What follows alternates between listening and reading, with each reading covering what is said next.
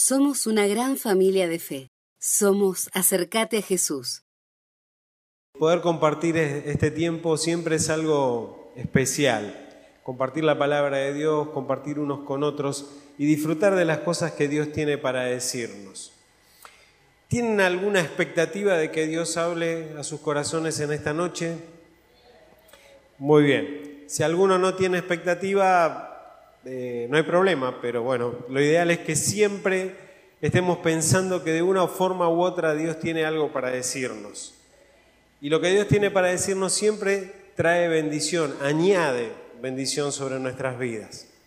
Una de las cosas que, que siempre pienso y comparto es que si hay algo que no tiene vencimiento, vieron que en la vida todo tiene vencimiento. ¿eh? Vas al supermercado, fíjate el yogur, sobre todo si vas a un chino, fíjate el yogur que no tenga cuál es la fecha de vencimiento, ¿no es cierto? Nuestra propia vida tiene vencimiento aquí en la tierra. Todo tiene vencimiento, pero lo que no tiene vencimiento es la palabra de Dios. Así que todo lo que nosotros invirtamos, el tiempo que invirtamos en conocer, en tomar, en vivir y en practicar la palabra, es algo que nos proyecta para vida eterna. Así que yo quiero invitarles en esta noche a que juntos podamos reflexionar sobre esta palabra que está en el Evangelio de Juan, capítulo 15, versículos del 1 al 5, palabras del propio Señor Jesús que las voy a leer de una versión, creo que se las pasé mal a los chicos, les pido disculpas, ¿eh? yo la tengo en la NBI, creo que les dije NTV, no importa. Pero dice así, yo soy la vid verdadera, dice el Señor, y mi Padre es el labrador. Toda rama que en mí no da fruto la corta, pero toda rama que da fruto la poda para que dé más fruto todavía. Ustedes ya están limpios por la palabra que les he comunicado. Permanezcan en mí, yo permaneceré en ustedes. Y así como ninguna rama puede dar fruto por sí misma, sino que tiene que permanecer en la vid, así tampoco ustedes pueden dar fruto si no permanecen en mí. Amén. Toda vida, toda vida plantada en Dios, es una vida que está llamada a crecer y a fructificar. Amén. Nadie planta un arbolito en su casa para que se quede siempre así, o para que sean esas tres ramitas con las que arranca y que no crezca y que no dé frutos y que no dé sombra y todo lo que nosotros esperamos. ¿No es así? Y así son nuestras vidas plantadas en el Señor. Lo que hay garantía y certeza en toda la palabra de Dios de punta a punta es que si nosotros somos plantados en Dios, si nosotros hemos comenzado una nueva vida, si nosotros vivimos nuestra vida en Dios, estamos llamados a crecer y a dar frutos en todo lo que hagamos. Dios se manifiesta a través de nuestras vidas y los frutos que damos son frutos, mismos de lo que Dios genera en nosotros. Es decir, somos una especie de árboles particulares. Somos los árboles de Dios.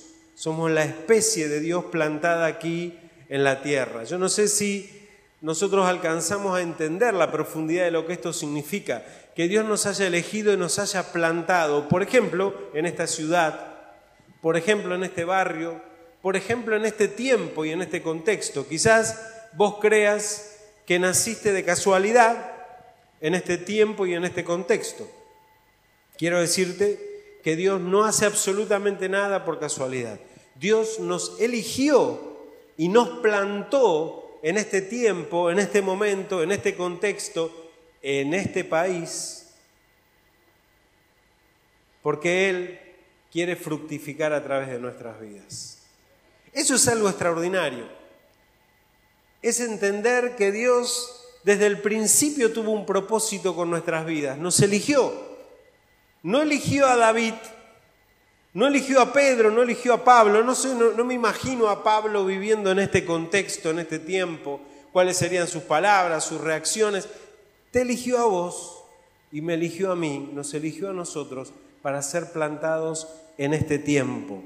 Dice en Amós capítulo 9, versículo 15, dice, yo los planté sobre su tierra y nunca más volverán a ser arrancados de ella, pues yo se las di en posesión. Dios nos eligió para ser plantados en esta tierra. Y yo quisiera que en esta noche pudiéramos reflexionar sobre algunas cosas básicas que me parece que son importantes. Es verdad que Dios nos ha plantado en este tiempo, en este contexto, en esta ciudad, en esta iglesia. Quiero decirte, nadie está de casualidad en ninguna iglesia, nadie. Si vos estás aquí es porque Dios te trajo aquí. Y si Dios no te plantó en esta iglesia es porque todavía necesitas encontrar dónde Dios quiere plantarte. Pero si estás aquí, entendé que Dios te plantó con un propósito en este lugar, en esta ciudad, en este tiempo. Pero hay una parte de esa obra extraordinaria en la cual, por la cual Dios nos plantó que depende de nosotros. Cuatro cosas que rápidamente quiero compartir con ustedes en esta noche, a ver si estamos de acuerdo. Lo primero que nosotros tenemos que hacer, la Biblia, de estas cuatro cosas que menciono, hay un montón de ilustraciones en la Biblia, pero quédense tranquilos, no voy a estar hasta las 12 de la noche, así que voy a hacer solamente algunas y otras el Espíritu Santo las seguirá trabajando en su mente y en su corazón durante la semana. Amén. En primer lugar, Dios nos llamó a echar raíces. Dios nos llamó a echar raíces. Con distintas expresiones, insisto, toda la palabra de Dios habla sobre la importancia de echar raíces. Lo primero que quiero decir, vengo hace un rato de compartir el, velorio, el velatorio de el hermano de un muchacho que conoció al Señor hace poco en la iglesia que salió de las adicciones, y su hermano, que había conocido al Señor mucho antes que él, en estos días, yendo a comprar droga, tuvo un altercado y lo mataron. Vengo de ese velorio. Y mientras estaba allí, tratando de compartir la palabra del Señor en medio de tanta confusión, tanta dolor, tantas expresiones distintas que uno encuentra en esas situaciones, mi corazón pensaba, ¿qué hubiera sido de este muchacho si hubiera echado raíces? Seguramente hubiera vivido una experiencia totalmente distinta.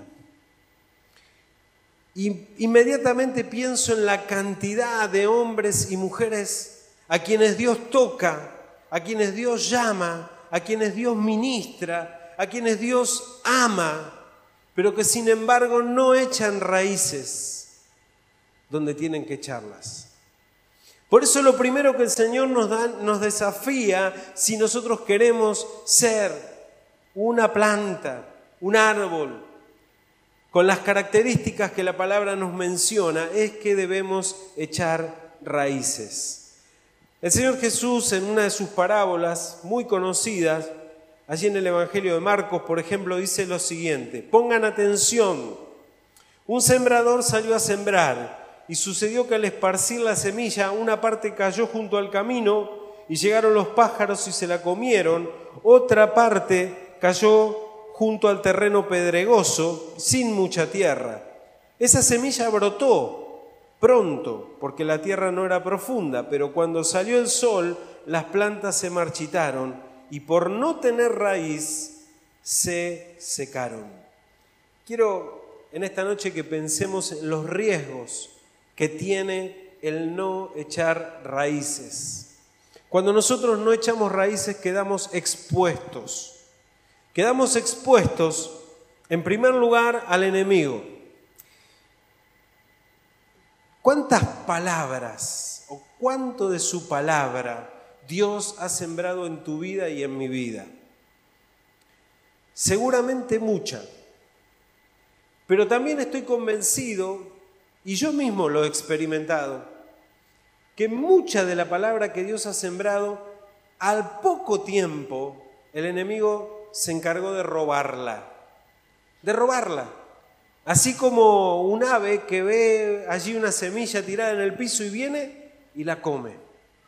Mucha de la palabra que Dios ha sembrado para tu vida, muchas veces el enemigo se la ha robado y muchas veces nosotros hemos dejado que el enemigo nos robe la palabra que Dios nos ha dado. Quiero decirte algo. Si has recibido una palabra de parte de Dios, si la iglesia está trabajando y se está moviendo en una palabra, esa palabra es poderosa, es poderosa. En esa palabra Dios va a fructificar, en esa palabra Dios va a hacer cosas en tu vida, sobre tu vida. Por eso lo que quiero animarte es que no dejes que el enemigo te robe la palabra que Dios sembró sobre vos. No dejes que el enemigo te robe las promesas que Dios hizo sobre tu vida, sobre tu familia, sobre tu ministerio. No dejes que el enemigo rápidamente saque de tu mente, de tu corazón y de tus pensamientos lo que Dios con tanto amor ha sembrado sobre tu vida. Amén. Seguramente, de alguna forma, el Espíritu Santo va a traer a tu mente y a tu corazón alguna palabra que Él ya ha sembrado sobre vos. Es probable que el enemigo haya buscado robártela en este tiempo. Quizás ni siquiera te diste cuenta.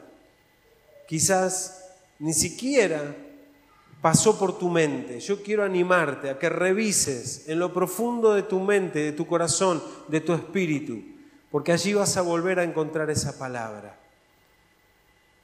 La palabra de Dios no tiene vencimiento. Y si Dios la sembró en tu vida, es importante que vuelvas a buscarla allí. El enemigo ya no tiene autoridad para robarte lo que Dios quiere sembrar en vos. Segundo lugar, quedamos expuestos porque como dice este texto, muchas veces la palabra que Dios siembra en nosotros, las circunstancias, la situación, los problemas o simplemente el afán de todos los días terminan ahogándola, asfixiándola. Entonces, Dios ha sembrado en tu vida una palabra poderosa que tiene que ver con los propósitos y los destinos, como lo que compartió la hermana hace un rato, que habla de multiplicación, que habla de bendición, que habla de prosperidad, que habla de crecimiento, pero sin embargo las circunstancias los problemas, las demandas, las necesidades, el afán de cada día, que cada vez este mundo se encarga más y más de sembrarlo en medio de la palabra que Dios siembra en nosotros, es probable que esté asfixiando ese propósito que Dios tiene para tu vida. Yo quiero decirte en esta noche, si no echas raíces en la palabra, que Dios te ha dado, el enemigo va a buscar robártelo. Las circunstancias van a buscar ahogarlas. Por eso es importante que eh, hagamos qué? Echemos raíces. Te voy a dar una sugerencia práctica si quieres la tomas o no. Si tienes una palabra, si tenés una palabra que Dios te ha dado, ponela por todos lados. Exhibila ante los ojos de los demás. Ponétela en el fondo de pantalla del celular, pegala en el botiquín del baño, ponela en el fondo de pantalla de tu computadora en el trabajo, donde sea que fuere. Poné la palabra que Dios te dio. No dejes ni que el enemigo ni que las circunstancias te la roben. La semilla que Dios ha sembrado. Es una semilla que tiene que germinar. No sé cuántos se acuerdan en mi época, en la escuela primaria, allá hace tantos años, en realidad hace unos cuantos, ahora que me estoy dando cuenta, existía algo que era el germinador. El germinador. ¿Todavía existe el germinador? ¿Se hace todavía? No me dejen solo, soy el único que tuvo la experiencia del germinador en la escuela. Ah. Entonces, ¿qué hacían? Nos hacían llevar una, una especie de vaso, un frasquito, nos hacían poner una semilla, un papel secante. Díganme que sí, no me digan que estoy loco. Ah, gracias, gracias, hermano. Perfecto. Gracias, hermano, gracias. Y entonces vos tenías que llevarte eso a tu casa y dejarlo ahí y todos los días ir y mirar a ver qué pasaba con eso. ¿no? Generalmente, por lo menos en mi caso, siempre era una semilla de poroto. No sé por qué poroto, pero bueno, era una semilla de poroto. Quizás porque la que más se veía. Y entonces vos todos los días ibas y mirabas a ver qué pasaba con esa semilla. Y vos veías que se empezaba a hinchar, empezaba a hinchar, hinchar, hasta que se reventaba y cuando reventaba salía la raíz y vos podías ver cómo empezaba a extenderse la raíz de esa semilla, ese porotito, ¿no es cierto? Yo quiero animarte en esta noche que hagas un germinador de tu vida con la palabra que Dios ha sembrado en tu corazón y que la observes todos los días hasta que empieces a ver que empieza a echar raíces, que empieza a echar raíces. Una de las cosas que tiene que suceder es que se tiene que romper la dureza de esa semilla. Y muchas veces hay en nuestro corazón algo de dureza para que la palabra de Dios comience a fructificar en nosotros. Dureza que a veces tiene que ver con nuestro pasado, con nuestra incredulidad, con muchas cosas que cada uno sabrá. Pero el Señor Jesús dijo, ciertamente les aseguro que si el grano de trigo no cae a tierra y muere, entonces no produce fruto. Pero Dios quiere producir fruto en tu vida y en mi vida. Pero eso comienza por echar raíz en medio de su palabra. Quiero decirte dos cosas más breves en relación al tema de las raíces. Cuando nosotros no echamos raíz en la palabra que Dios nos dio, ¿saben cuál es la raíz que comienza a crecer en nuestra vida? La raíz de amargura. La raíz de amargura. La Biblia dice claramente, así en el libro de Hebreos, tengan cuidado que no crezca en ustedes ninguna raíz de amargura, que no nos contamine y que no contamine a los que están a nuestro alrededor. Quizás no te haya pasado nunca, pero si alguna vez te pasó, vas a entender lo que quiero decir. La palabra de Dios nunca produce amargura en nuestra vida, nunca. Si hay amargura en tu mente, en tu corazón, en tu espíritu, en tu vida, hay una raíz que no proviene de Dios. Y esa raíz necesita ser quitada necesita ser extirpada por el Espíritu Santo. Así que yo te animo en esta noche, en el nombre de Jesús, que si hay alguna raíz de amargura en tu mente, en tu corazón, en tu espíritu, y vos la percibís y el Espíritu te está diciendo, esto es lo que trae amargura sobre tu vida, en el nombre de Jesús yo te animo, cortala hoy. Extirpala hoy de tu vida y deja que crezca y que se profundice la raíz de la palabra que Dios sí tiene para tu vida y que trae gozo, alegría, bendición. De eso se trata. Cuando tu raíz está contaminada, contamina toda tu vida.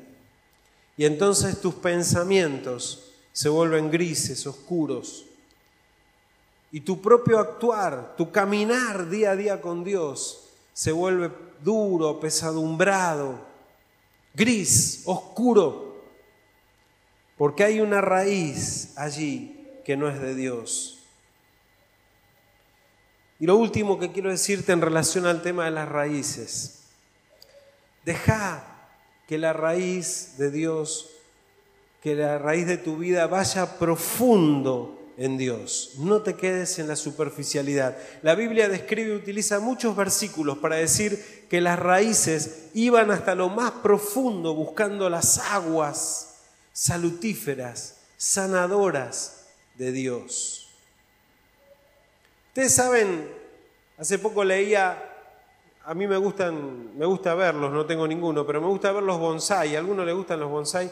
Los bonsai son como arbolitos pequeños, ¿no? Plantas pequeñas. Y uno dice, ¿y por qué si tiene la misma forma, tiene la misma contextura, tiene las mismas características, es un ombú, pero es un ombucito pequeño, chiquito, o lo que fuera?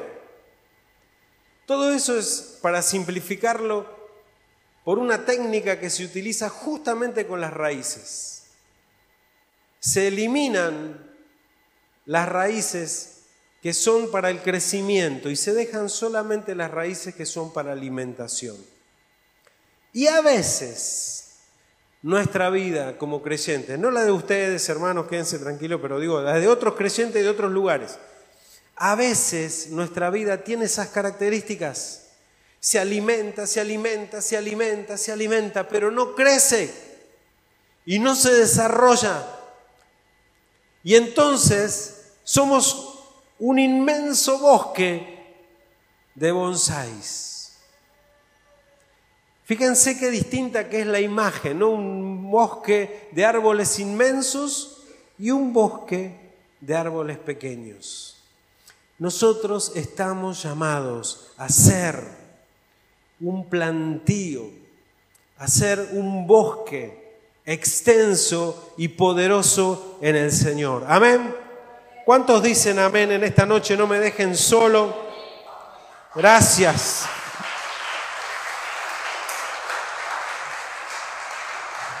Gloria a Dios. Ahora sí. Segundo, segunda cosa. Tenemos que madurar. Decirle al que tenés al lado, madura, hermano. Bueno, con cariño, con cariño. Tenemos que madurar. Es importante para lo que Dios quiere hacer con nosotros que nosotros maduremos. Madurar es mucho más que crecer. Uno puede crecer, pero eso no es lo mismo que madurar. ¿eh? Vieron que hay personas que parece que se quedaron en la adolescencia, otra vez, ¿no? No, no miren a nadie por favor les pido. Yo puedo mirar a todos porque como no conozco, puedo mirarlo a todos sin problema. Usted no mire a nadie. Hay personas que crecen pero parece que se quedaron en la adolescencia, ¿no es cierto? O se quedaron atascados en alguna etapa de su vida o en algún punto de su vida. No es lo mismo crecer que madurar, ¿no es cierto? Y la Biblia también nos alerta sobre esto. No es lo mismo venir 20 años a la iglesia que haber crecido 20 años en el Señor. ¿Mm? El crecimiento en el Señor es algo espiritual, es algo que tiene que ver con cuánto nosotros echamos nuestras raíces en la profundidad de lo que Dios quiere hacer y cuánto nosotros crecemos en relación de eso. Dios quiere que maduremos. Hay un pasaje allí en Hebreos tremendo donde el, escritor hace un énfasis extraordinario a, a, quienes lo están recibiendo y a nosotros que lo estamos recibiendo. Y dice, entre otras cosas, ya ustedes no están para seguir tomando la leche espiritual, necesitan comer alimento sólido y solo aquellos que maduran en el Señor pueden comer alimento sólido. Dios te llamó a comer alimento sólido. Doy gracias a Dios. Sé que esta iglesia es una iglesia creciente, extraordinaria, que se multiplica. Dios quiere aún más. Ninguno de nosotros podemos decir que hemos crecido lo suficiente, que hemos madurado lo suficiente. Porque ¿saben cuál es la medida que la Biblia nos pone? La estatura de la plenitud de Cristo. ¿Hay alguien aquí que haya crecido como Cristo? ¿Hay alguien aquí que haya alcanzado la estatura de la plenitud de Cristo? Ninguno de nosotros, pero todos estamos llamados a crecer y a madurar hasta esa medida, hasta esa posibilidad. Dios nos llama a que maduremos. Fíjense que aún los frutos no son lo mismo. Un fruto puede crecer pero no madurar. Vos podés tener una pera grande, pero verde. Uno que se come, el fruto porque sea grande o porque sea maduro, porque es maduro. Dios anhela que nosotros maduremos. Tercer cosa que tiene que ver también con esta palabra, y el Señor la dice claramente en el versículo que compartíamos. Necesitamos ser podados. Dice, pero toda rama que da fruto, la poda para que dé más frutos todavía. La poda es el proceso de recortar un árbol o un arbusto que se hace con cuidado, con paciencia, no es para andar. Hay un hermano de la iglesia que tenía un árbol impresionante en la puerta, llamó a alguien que no tenía ninguna experiencia, pero que dijo que sí, para que le podara el árbol. Se lo destrozó, lo cortó y lo mató. Quedó ahí el árbol, ya no existe, es un, tres ramas. No sabía podar. Pero Dios sí sabe podar. Dios sí sabe podar. Y es bueno que Dios pode nuestras vidas. Aunque nosotros no siempre estemos muy contentos con la poda, una de las cosas que la poda produce en nuestra vida es limpieza espiritual. Hay una poda que se llama de aclareo y que sirve justamente para poder quitar las cosas que están de más, las ramas que están de más y que impiden que la luz del sol provoque el mayor crecimiento que el árbol necesita. ¿Cuántas cosas, querido hermano, hermana, en tu vida están de más? ¿Cuántas cosas de esas que están de más impiden el pleno potencial de Dios en tu vida, en tu corazón y en tu mente. A veces hay cosas que nos tapan, que nos llenan la vida. ¿Cuántas veces te ha pasado que termina tu día y te diste cuenta que estuvo lleno de cosas, lleno de cosas? Pero en medio de esas cosas no encontraste el obrar de Dios. Cuando eso sucede en nuestra vida necesitamos que Dios nos pode, necesitamos que Dios acomode, que quite aquellas cosas que nos exceden. A mí me pasa cada dos por tres con el, con el celular que se me llena el, el WhatsApp. No sé cómo es el proceso porque todavía lo estoy entendiendo pero la cuestión es que se me empieza a bloquear, me empieza a mandar alerta, me dice tiene que vaciarlo, tiene que vaciar y bueno. Quizás muchas veces en nuestra vida se nos llena el WhatsApp de cosas y necesitamos dejar que Dios vuelva a limpiarnos, a ponernos en el punto cero, en el punto exacto, para poder entender lo que Dios quiere hacer con nosotros. Hay otras cosas en la vida que a veces nos tapan, nos agobian y no nos permiten disfrutar la luz de Dios. Las preocupaciones, las ansiedades, las angustias, los temas económicos, etcétera, etcétera, etcétera. Cualquiera que sea la situación, Dios quiere podarnos para que podamos dar más frutos todavía. Fíjense que el Señor pone énfasis en eso. Dice, ustedes que ya han dado fruto, que dan fruto, yo quiero bendecirlos para que den todavía más fruto. Y por eso hay cosas que Dios mismo necesita podar en nuestras vidas para que podamos dar más frutos aún. ¿También dicen amén a esto? Ah, ah, hubo un poquito menos amén. A ver, no? ¿También dicen amén a esto? Dios busca podarnos. No voy a pedir que nadie me conteste, ¿no es cierto? Pero ¿no sentiste en ocasiones en tu vida que Dios tuvo que podar cosas alrededor tuyo? Cosas que en un principio hasta resultaban desagradables o incómodas, pero que a la larga te diste cuenta que Dios necesitó limpiarlas, acomodarlas. De eso se trata, lo que Dios quiere hacer en nuestras vidas. Y lo último que quiero compartir en estas noches. ¿Cuántos dicen amén? Ah, mirá, todos dijeron amén. Más que los anteriores, ¿eh? Tenemos que dar fruto. Tenemos que dar fruto. El fruto es el propósito central de lo que Dios tiene para nuestra vida. Es el mandato de Dios. Fíjense que desde el Génesis lo primero que Dios nos encomienda es que nos multipliquemos y que fructifiquemos. Nuestra vida está llamada a dar frutos. Ustedes saben que los frutos que nosotros damos son los únicos frutos que permanecen para vida eterna. Son los únicos que permanecen para vida eterna.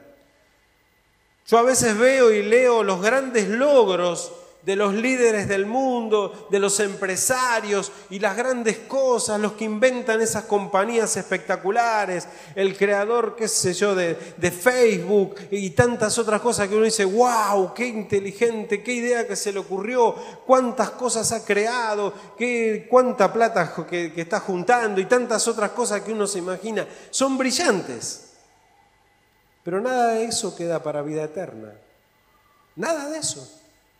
En cambio, el fruto que vos estás dando es fruto que queda para vida eterna. Lo pequeño o lo grande que nosotros hagamos en el reino de Dios tiene fruto o es fructífero para vida eterna.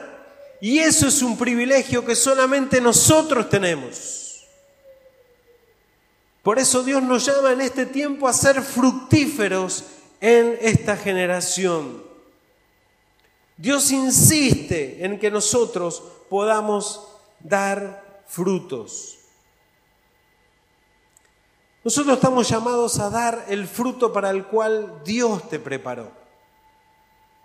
Vos sabés que además de que todos necesitamos fructificar en la vida de otros y que podamos compartir la palabra con otros y que otros le conozcan, que ese es el fruto general que todos tenemos que dar, hay frutos que son específicos que tienen que ver con tus características, tienen que ver con tus dones, tienen que ver con tu personalidad, con tu forma de ser, tienen que ver con tu experiencia de vida, con las formas en las cuales Dios te moldeó, con las circunstancias que te tocaron vivir. Ese es el tipo de fruto que Dios te está llamando a dar. ¿Vos crees que es casual que en algún momento de la vida te tocó pasar o atravesar una situación familiar difícil y Dios te guió y te ayudó a salir y te ayudó a ponerte fuerte, te ayudó a ponerte en pie. Eso es un fruto que Dios quiere que vos fructifiques. Esa experiencia no es solamente para vos y para que la tengas allí como una fruta de adorno en la heladera. Esa experiencia es para que vos la fructifiques y la multipliques en otros. Si hay algo de lo cual Dios nos pide cuenta cuando lleguemos a su presencia, es qué hemos hecho con aquel tipo de fruto especial para el cual Dios nos hizo. Quiero decirte más. ¿Sabes que a veces perdemos y gastamos energías? En querer ser lo que otros son, cuando Dios nos hizo a nosotros especiales, específicos, únicos, para que fructifiquemos en eso. A veces anhelamos ser lo que otro es, hacer lo que otro hace, cuando Dios dice, yo quiero que vos seas esto. Te di estos dones, te di estos talentos, te di estas habilidades, te di esta capacidad. Te di estas circunstancias y te saqué de ellas. En la iglesia tenemos un grupo de adicciones y uno de los hermanos que está colaborando allí es un, un ex adicto que además tuvo sida, etcétera, etcétera, quien Dios sacó de esa situación. Pero los 30 años siguientes de su, de su vida, Él los consagró a bendecir a otras personas para que salgan de esa situación. Eso es fructificar. Puede ser que haya habido una circunstancia difícil en tu vida. Dios te sacó. Entonces, eso es un fruto para multiplicar. Puede ser que Dios te haya dado un don. Por ejemplo, ¿a cuántos de los que están acá se le pegan las personas que tienen problemas? Muy bien. Tengo una excelente noticia. Se te van a pegar cada vez más. ¿Sabes por qué? Porque esas personas no vienen de casualidad a tu vida. Dios las envía. El Señor las envía. A Él algún día le vas a tener que explicar y decir, sí, me acuerdo cuando yo te, yo te envié a aquel, ¿te acordás ese que te, era cargoso, que te compartía siempre su problema? Yo te lo mandé. Y vas a decir, ah, Señor, te quiero adelantar el, tema porque cuando llegues a la presencia de Dios, muchas personas llegan a nuestra vida como aquellos que vienen con una tarjetita, ¿viste? Cuando vienen, vengo de parte del intendente o vengo de parte, ¿viste? Vas a algún funcionario bueno, muchas personas sin saberlo llegan a tu vida y a mi vida con una tarjetita de parte de Dios que dice, yo vengo de parte de Dios. Ellos no lo saben, pero el Espíritu Santo les guió a tu vida y a mi vida. Porque Dios quiere fructificar a través de nuestras vidas. No hay otros, no hay otros. Ningún otro fruto es para vida eterna. Ninguno. ¿Pueden ir a la municipalidad? Sí. ¿Pueden ir al gobierno? Sí. ¿Pueden ir a donde quieran? Lo que reciban no es para vida eterna. Lo que reciban a través de tu vida es para vida eterna. Dale gloria a Dios si es así. Disfruta de lo que Dios te ha dado. Fructifica. Gloria a Dios. Dios te ha llenado de frutos para que vos fructifiques más y más. Dios te ha dado dones especiales, específicos. A veces simplemente el hecho de dar una palabra y que vos sientas que esa palabra fue de consuelo, Dios habló en ese momento a través tuyo. ¿Lo sentiste alguna vez? ¿Sabés lo que la Biblia dice que nosotros tenemos que hacer cuando sentimos que Dios se mueve a través de nuestra vida, a través de algo? Tenemos que ejercerlo multiplicarlo, soltarlo, soltarlo, ponerlo a riesgo. Muchos de nuestros dones los desperdiciamos porque no los ponemos a riesgo. A veces por temor, a veces por inseguridad. El Señor le dijo, hubiese sido preferible aquel que escondió el talento, le dijo, hubiese sido preferible que lo pongas a riesgo, que lo lleves a los banqueros. Pone en riesgo las cosas que Dios puso en tus manos, porque si vienen de Él van a fructificar, no hay otra. Te vas a dar cuenta que van a fructificar. Y Dios quiere en este tiempo que su pueblo fructifique de una manera extraordinaria en todos los momentos de la vida. Decile al que tenés al lado, lo último que te digo que le digas al que está al lado. Pero decíselo, decirle en todos los momentos de la vida. Aún en su vejez darán fruto, siempre estarán vigorosos y lozanos, dice el Salmo 92.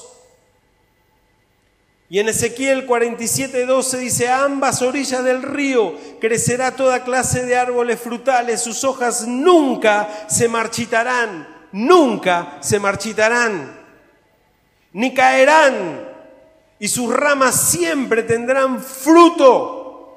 Cada mes darán una nueva cosecha. ¿Cuándo? Cada mes. Hay cosecha para tu vida cada mes, pues se riegan con el agua del río que fluye del templo. Los frutos servirán para comer y las hojas se usarán para sanidad. Dios utiliza nuestras vidas para sanidad de la vida del mundo, de la vida de las personas.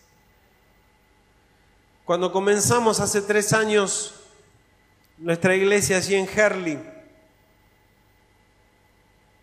empezamos totalmente de cero, comenzamos un localcito, fuimos con mi señora, abrimos la persiana y nos asombró que la gente comenzaba a venir y preguntar. Los primeros meses, y aún hasta el día de hoy, las personas que Dios acerca están todas destruidas. Están todas destruidas. Quiero confesarles algo que me da mucha vergüenza. Pero las primeras, los primeros meses, una de las cosas que yo decía al Señor, bueno Señor, mandanos uno que más o menos... En serio, ustedes se ríen, pero ¿sabés lo que es no tener a nadie que enganche ni siquiera con la palabra, un versículo bíblico, que esté más o menos bien? Yo le decía, Señor, mandanos uno que esté más o menos. Y el Señor nos dio, nos llevó a la palabra en la cual decía, yo vine para sanar a los enfermos. Y el Señor sigue enviándonos como iglesia a sanar a los enfermos. Muchos de nosotros que, que hoy estamos aquí hemos sido sanados espiritualmente, emocionalmente, de nuestras vidas que estaban hechas un desastre, de alguna enfermedad física quiero decirles, Dios quiere fructificar eso. El mundo está lleno, lleno, lleno, lleno, lleno, lleno, lleno de personas enfermas, lastimadas, heridas y destruidas. Dios quiere fructificar por medio de tu vida y de mi vida.